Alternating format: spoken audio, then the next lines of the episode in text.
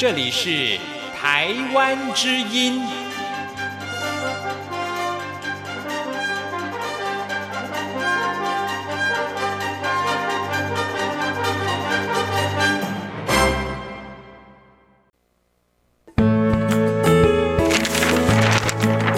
不管是书、音乐或电影，不管是茶、咖啡或酒。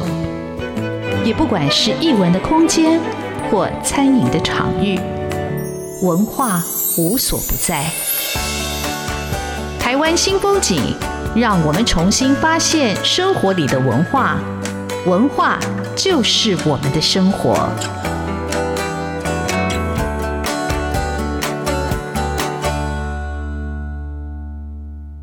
台湾新风景，我是主持人廖志峰，今天邀请到的。来宾是作家郑顺聪。那顺聪本身的学经历呃非常的惊人，他念中文系，他也是师大的国文研究所毕业，他写过很多书，也是编辑的同行。但我一直把他当成前辈，我觉得他资历比我还深。他自己当过电台的主持人，他创作诗文非常多。但更重要的是，我不晓得什么时候开始，顺聪就很努力的、着力的花了力气在创作台语文学，让更多。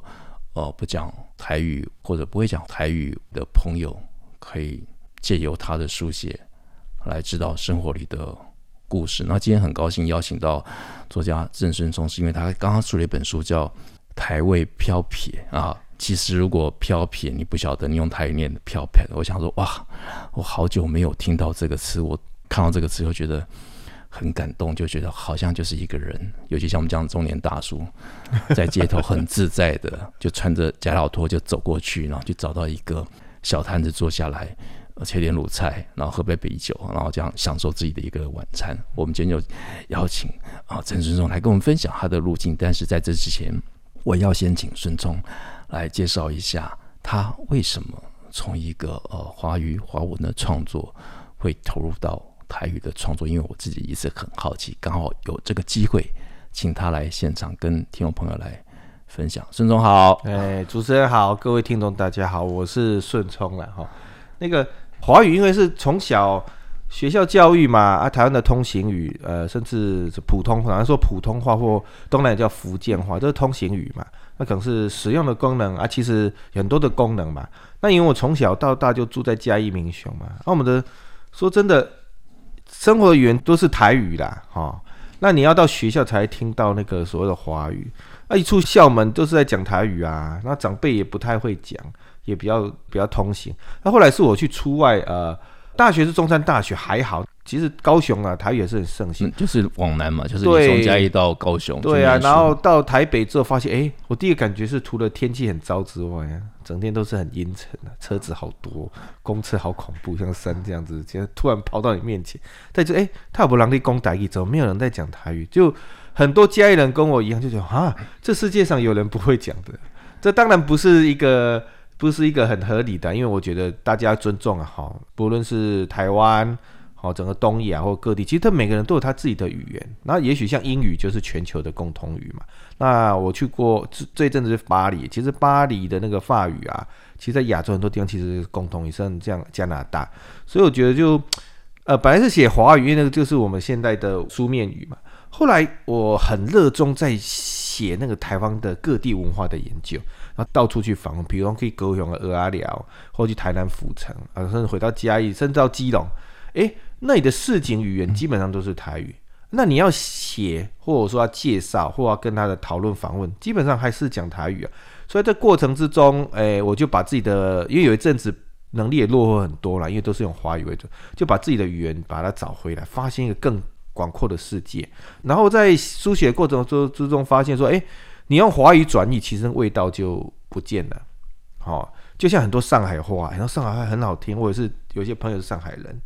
那如果你转成华语，就是 都、就是那种差几亏啦，那味道也跑掉了。对啊，所以我就发现，哎，教育部有一个统一的标准的一个用字，好，而且有词典，我就开始哦，原来我自己的语言也可以文字化。哎，我是长大之后才知道的，跟很多人一样，然后就开始努力的学习，一写，哎，发现就是动没掉，停不住啦，就发现非常有趣啊。然后我发现可以用我自己的母语就像华语这种通行语一样，可以什么无事不谈，什么话都说，而且可以展现我们自己的气口，气口就是它的特色跟风格，所以就一直写到现在了，嘿，写了大概快十年了吧，嘿。那中间有没有什么样的一个困难？因为刚才郑东在讲这段，戏我的感触是很深，就是我是在一个台北市长大的本身的小孩，嗯、应该讲啊福建语或闽南语的小孩，但是因为呃家长或者真的是来工作，那你几乎就到学校去，大家就开始讲国语的华语的时候，因为反正讲方言要罚钱，所以我反而不太会讲台语。我什么时候开始讲台语？是我在。当兵的时候，就很多都这样子，就有机会。有九个男孩子是这样。对，你到当兵，你就是你不讲台语，那学长不理你，好，那那他也听不懂，然后你就只好开始讲。但是你讲还是讲的就是很精改优，就觉得嗯，美林顿嗯为标准，你越不敢讲哈。但是每次看到有关于台语的一个著作跟书写出来的时候，你就想，对我小时候我听到的话，也就是。这样，你觉得你跟那个土地的那个连接的又更亲近？那所以说你在这样一个转的一个过程里头，在创作用台语来创作的时候，有没有一个最大的一个障碍跟困难，或者一般人他其实会有什么样的一个心理障碍要去克服吗？对，就是说，呃，基本上你学一个语言或做一个事情，就是从观念开始。为什么要用这个语言？好，这是第一步。好，你有了观念之后，哎，我就觉得。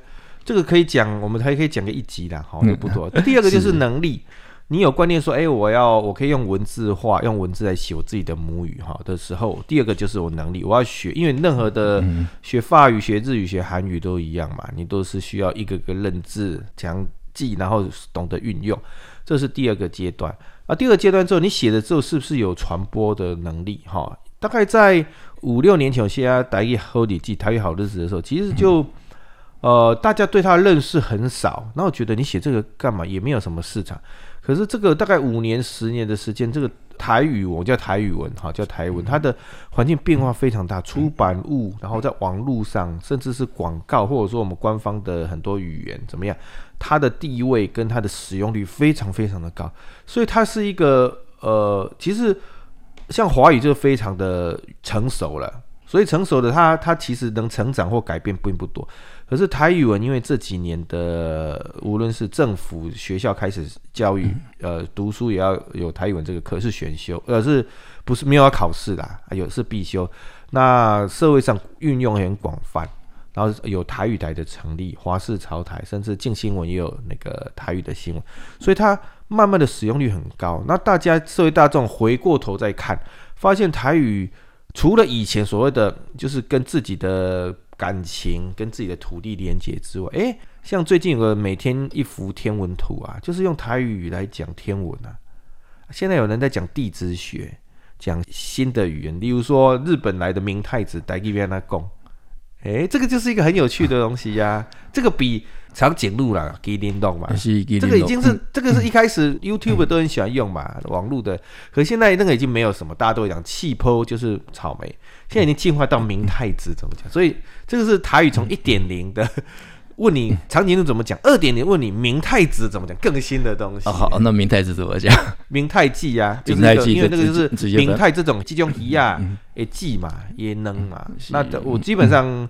像我们去那个福冈，日本福冈的时候，那个车站我最喜欢那个车站，哇，好多卖明太子，我就直接就买来，就是有些明太子拉面怎么样？就是其实这个是因为日本汉语嘛，其实就可以念的，华语就三个字明太子，然后台语的读音就是明太子啊。好，呃，顺从从明太子又把我们拉回到吃的这样一个现场，这也是今天要访问顺聪的主题啊，顺聪这个台味飘撇。呃，台湾飘撇里头，其实里头，当他在行文叙述的时候，他会用到很多的台语，但是他除了有拼音以外，他也把那个字找出来，这是我觉得最大的。就是我一边在读，我其实一边也在回味，一边也在学习，因为我觉得台语对我来说，它会困难是有时候只知道那个音，而不知道它应该怎么写。但是我看顺聪的这本书里头，我得到了很多的一个。知识，呃，我们这里先休息一下，待会我邀请孙聪来好好讲台味飘撇里头的，呃，不管是饮食的地图，不管是里头用的词语，不管是里头的情感，我觉得这本书是一本读了嗯非常爽快的书。我们这里休息一下。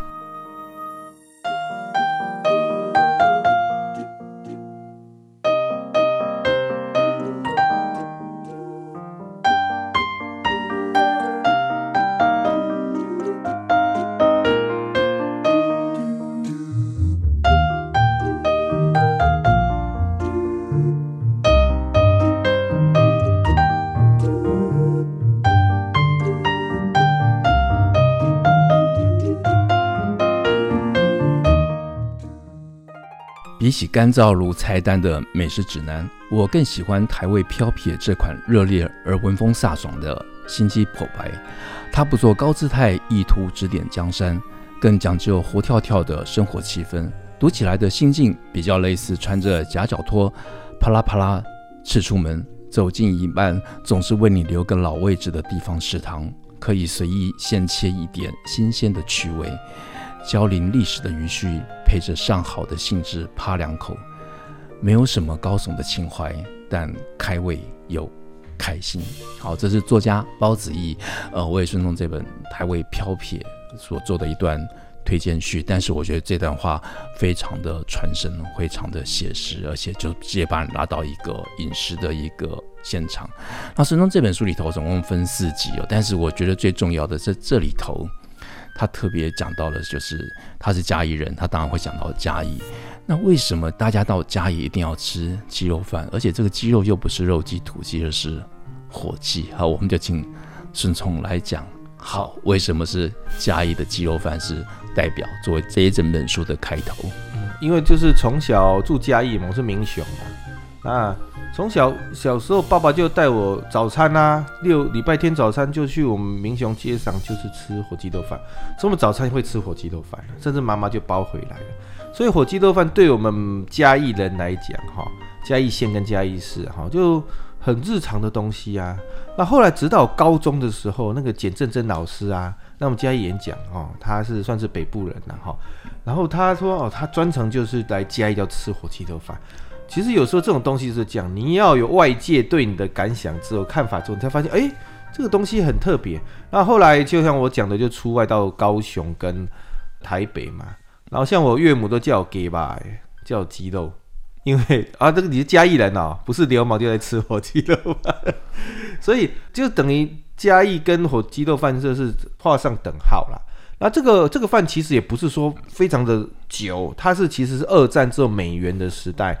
大量进口火鸡肉，然后呢，加上闽南人的传统的饭食嘛，比如讲以前的那种饭胶咸嘛，那种卤肉饭、空肉饭，它是放鸡肉，加上啊哈，加上日本日式的那种精致，因为嘉义受日本文化影响很大，所以它的那个饭的那个制作的细致度，其实受日本的影响。然后呢，就是呃这样形成了一碗。火鸡肉饭，我拢讲火鸡，我拢是讲给爸本。可是如果对外界有讲火鸡肉饭，因为它必须要是火鸡肉，它肉的纤维度跟香气才够。那如果是用像我到外外面，尤其就是家以外，就是常常上面写鸡肉饭，可是来的是鸡丝饭，是用肉鸡，肉鸡无论是饲料是或放山鸡，其实那个肉，呃肉啊哈都比较细碎一点，香气跟油漆都不够。那必须要火鸡肉，那为什么要火鸡肉？因为它分成两个部分，Kim Hing 吧就是胸肉，跟推吧就是它的那个大腿肉，所以它是一个叫白肉，一个是红肉，然后这交杂一起是有不同的口感。对不起，白肉是指白肉是那个我们运动健身的那个什么，这是什么？最近那个新闻啊，Kim Hing 吧胸肉，胸肉，胸肉，对对对，叫白肉。然后那个因为火鸡那个鸡腿你，你你把它皮打开，这里面是红色的、啊，汤吧，红白交替，而且肉质也不一样，然后会。焦云粉粉，要加上会有加上皮，所以哈，它其实，在火鸡肉饭，你光视觉方面，它就是老板如果说来打一种铁还是流，如果它细致的话，铺得非常漂亮，然后再加上啊哈，它的饭要做粒呗，一粒一粒的，它跟萝卜崩是不一样的，它这个一粒一粒的分明，因为为什么？因为火鸡肉饭它重点的是那个那个酱汁，那酱汁分为三种，一种是白油，白油是鸡油或者猪油，哈。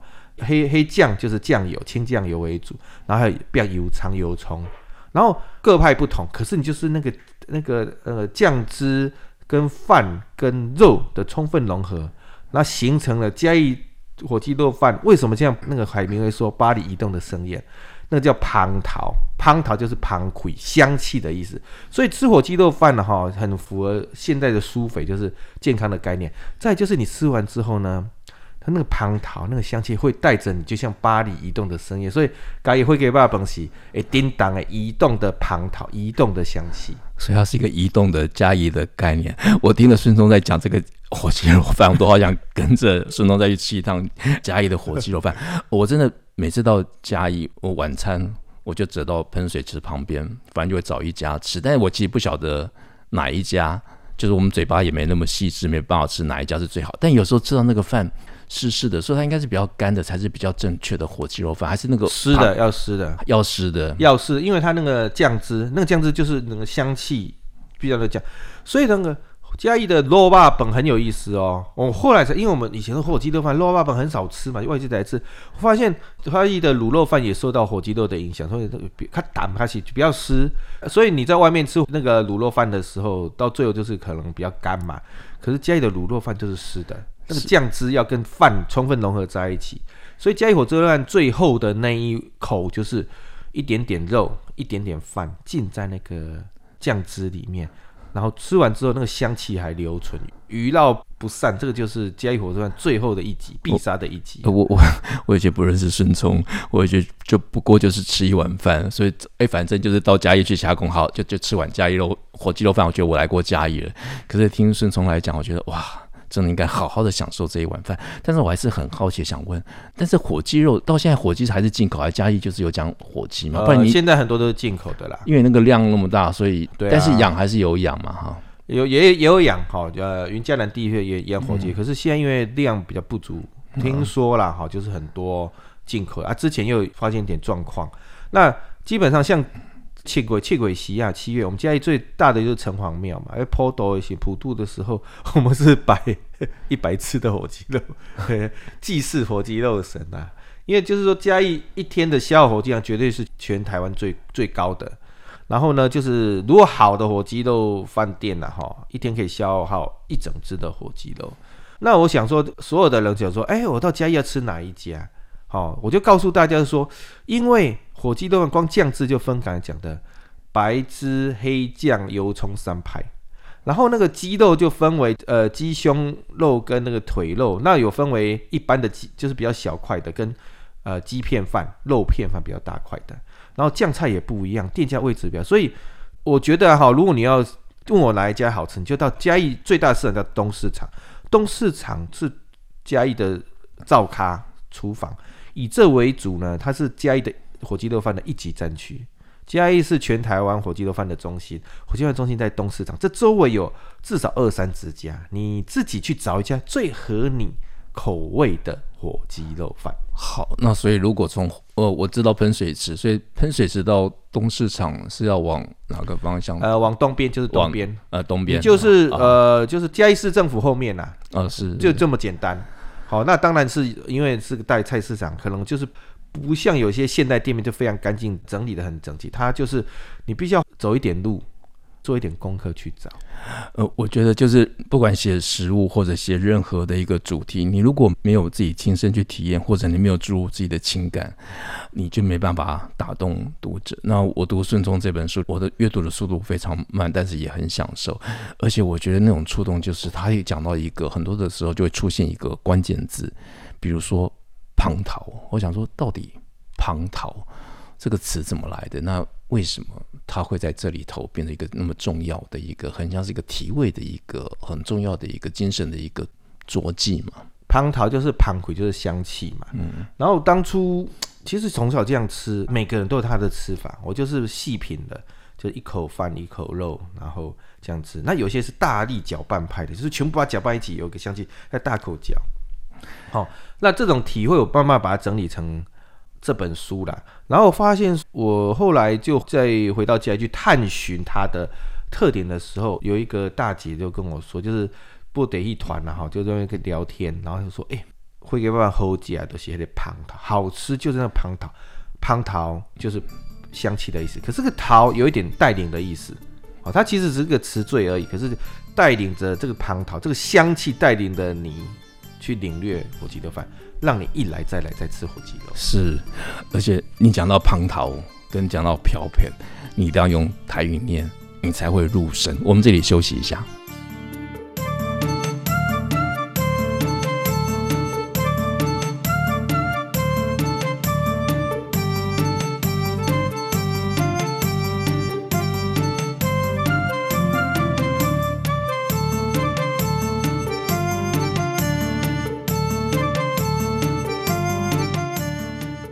湾新风景现场很高兴邀请到作家郑顺聪来聊这本台味飘撇。刚刚光是一碗鸡肉饭，我们就聊了十分钟。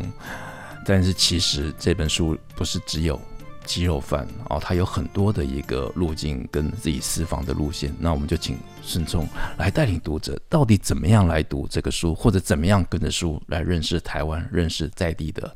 好吃的一个美食的地图，这种美食不一定是五星级的，而是真正的在地的食物的气味跟滋味。就之前我去巴黎嘛，后来在戴高乐机场要搭飞机回台湾的时候，遇到一对法国的夫妇啊，他说他有三个礼拜假期专程来台湾玩。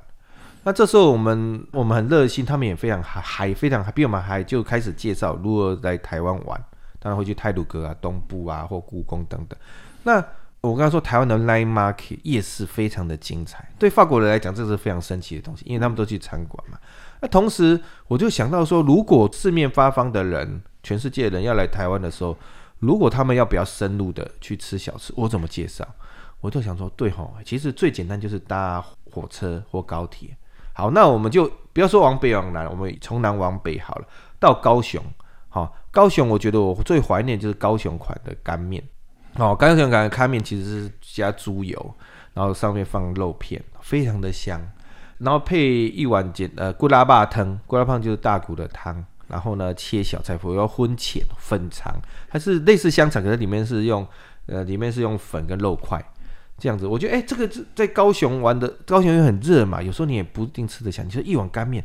猪油香很香，就完全把你的那个味道都换换新。我查一下，那个猪油真的很香。我小时候最喜欢吃的饭就是猪油饭，反正也没什么东西可以吃，就是猪油跟白饭就吃的很开心。对，就是台湾的那个、啊。然后最当然最重要的地方就是盐田波盐城盐城哦，那个实在太多了，这个实在是讲不完了哈。好，那你到台南，台南这更不用讲，就是台湾的小吃最顶级的地方哦，就是毋庸置疑啦，就是台南人。府城人整天都在吃，而且吃得非常的好，而且都店面看起来破破烂烂的，不怎么样。可是里面都藏着非常厉害的美味。那我如果说要推荐的话，很多啦。那可能台南的小吃一军少说五十一百个，你光要吃过一轮，你可能要在台南住一个月。那我就建议说，如果是就面的话，你可以吃意面哦。台南意面是加肉燥的，然后每个师傅的功夫都不一样，哦，然后。哦，当然台南什么萨巴希摩呀，什么都很多。那我里面只写三家啦，一个就是阿江炒鳝鱼面，主要是师傅炒菜就在你面前，你就你光那个功夫你就很动人了。再来就是永阿意米、公仔意面哈，再来就是阿明猪心冬粉，好，他就是把呃鸭脚、鸭翅、猪心、猪肝这种，其实它不是主食。他其实假卡不假吧，他吃的是一种 k 卡，就是很很很精巧的东西，并不是吃很饱的东西。看那个阿敏那个头脑美术像电脑一样，以前呐、啊，现在现在已经已经换年轻人了。对，我知道那个。顺聪去吃的时候，还要去插嘴一下，哎，我的我的菜我点了，他以为老板忘了，没有，后来老板马上就上来，而且就是一样不缺。开玩笑说无无料单料，呃无无菜单料理，因为他记在脑里。以前阿明最旺的时候，你点什么菜，轮到谁，他都记得一清二楚，而且他就一边料理一边招人让 K，然后一边叫下面人去做，真的是可惜。现在因为阿明老了嘛，那不能勉强老人家，就是慢慢都有消失，所以。我觉得一句话，你想要吃东西，要把握现在，不要犹豫，因为这些师傅、这些店面，因为有时候我爱吃的那家店就，他就下个月说就要结束营业了，那师傅也会老，也会退休啊。是要活在当下，要享受当下。但是我觉得美食也真是一种祝福跟一个疗愈。你看，光是到台南，我们就已经听了很久。那台南再往北，你要带我们去？嘉义就我们就谈过了嘛，我们可以到彰化。这是我们有写鹿港，就是有些人没有写，因为写不进去。是彰化哈，你可以就彰化三宝，志峰知道彰化三宝饮食三宝，我不知道，对不起。控霸崩、控霸崩、霸丸、控霸崩、肉圆、还有鸟七米。对对对，鸟彰化霸丸对我常吃。其实鸟七米就是蛤蟆，就是蛤蟆，就是那个蛤蜊煮的那个汤。啊，哦，那这三个呢？因为你可以读陈淑华的那个彰化小史记，哦，他已经写的非常的精彩。那我这次谈到一个就是彰化的素食，因为彰化市哈庙宇非常多。然后有很多人是吃素的，所以它的素食叫做菜米，菜米就是素食面。然后它的素食汤就是呃豆皮、豆皮、豆包，然后呢豆腐，好、哦，然后有一些青菜啊，那个汤非常好吃，沾他们彰化在地的酱，我非常喜欢那个。我去彰化很喜欢去吃素食，因为我这人不吃素食，可是它的素食汤、素食面。我非常的喜欢，对，听起来也是个特色。我也没有想到到彰化是要吃素食啊，哎，这只是其中一样啊。一个其实一毛拉咖米啊，我蛤蟆米是，还其实彰化还很多。这次就先写素食。好，那中部地方呢？我这次呢，因为这一本书容量有限，大家胃有限呐、啊，不要让它吃的太，就一直往上到台北哦。那台北因为我在台北就学读书、结婚生子嘛，所以那台北的味道呢，我觉得老味道就台北的西区，连淡水河岸。艋舺大道城跟大龙洞，那我这次呃艋舺因为还没有研究很透彻，我研究最透彻的大丢店大道城，对慈圣宫那一带，对慈圣，尤其是庙口，就好像就是有一点我的乡愁嘛，回到乡下一样。那我觉得慈圣宫有那个萝卜排骨汤配卤肉饭，然后还有那个猪脚猪脚面线，然后还有粥配炸物，好，然后甚至点一锅一大堆人吃热炒，哈，然后就是那个。呃，砂锅鱼头、鱿鱼雷霸蒜等等的，而且大树下吃那个露天的饮食，我觉得吃起来真的非常的漂配，非常的自在，而且非常的享受。我觉得台湾的饮食最特别的就是，永远那个摊子有个位置等着你，让你去就坐，这都是漂配。好，最后到基隆了啦。那到基隆，哎，基隆就基隆是个渔港嘛。基隆其实它形成一个小吃的特色，像我在《基隆的气味》这本书有谈到，我列一百大小吃。那基隆它自己有发展出属于它自己的，尤其是海鲜特别多，是。用海鲜用炸的就天妇罗嘛，是。哎、欸、用烤的就吉古拉嘛，对，然后还有很多咖喱味，基隆运用咖喱非常的广，咖喱面、咖喱饭，甚至他们卤排骨都有咖喱，是。好，而且半个小时真的太短，是我的失策，因为其实照理说请孙聪一趟来应该要做两集，不应该要做四集的节目 才够，但是因为这本书虽然。孙总讲的是吃，可是这书里头，他的每篇文章都在讲他怎么样吃，怎么样跟每个摊位上的主人的那种互动，我觉得充满了人情味，而且那种很自在的、很潇洒的那种气味，就在全书里头洋溢。呃，非常推荐给所有的听众朋友。如果你听了孙聪的分享，要赶快去找这本《台味飘撇》来看，非常的好看，也让我们认识台湾的在地的美食跟我们在地的蟠桃跟气味。谢谢孙聪，感谢感谢大家。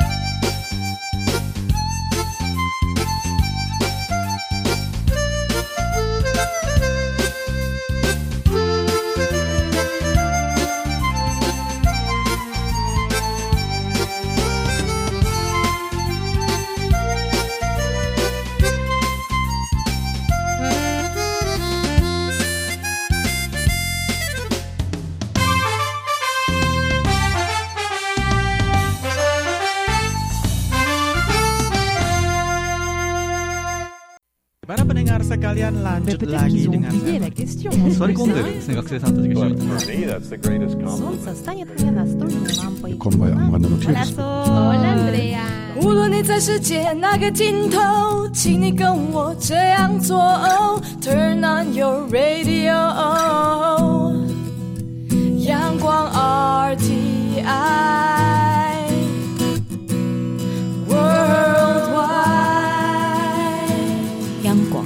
联系世界的桥梁。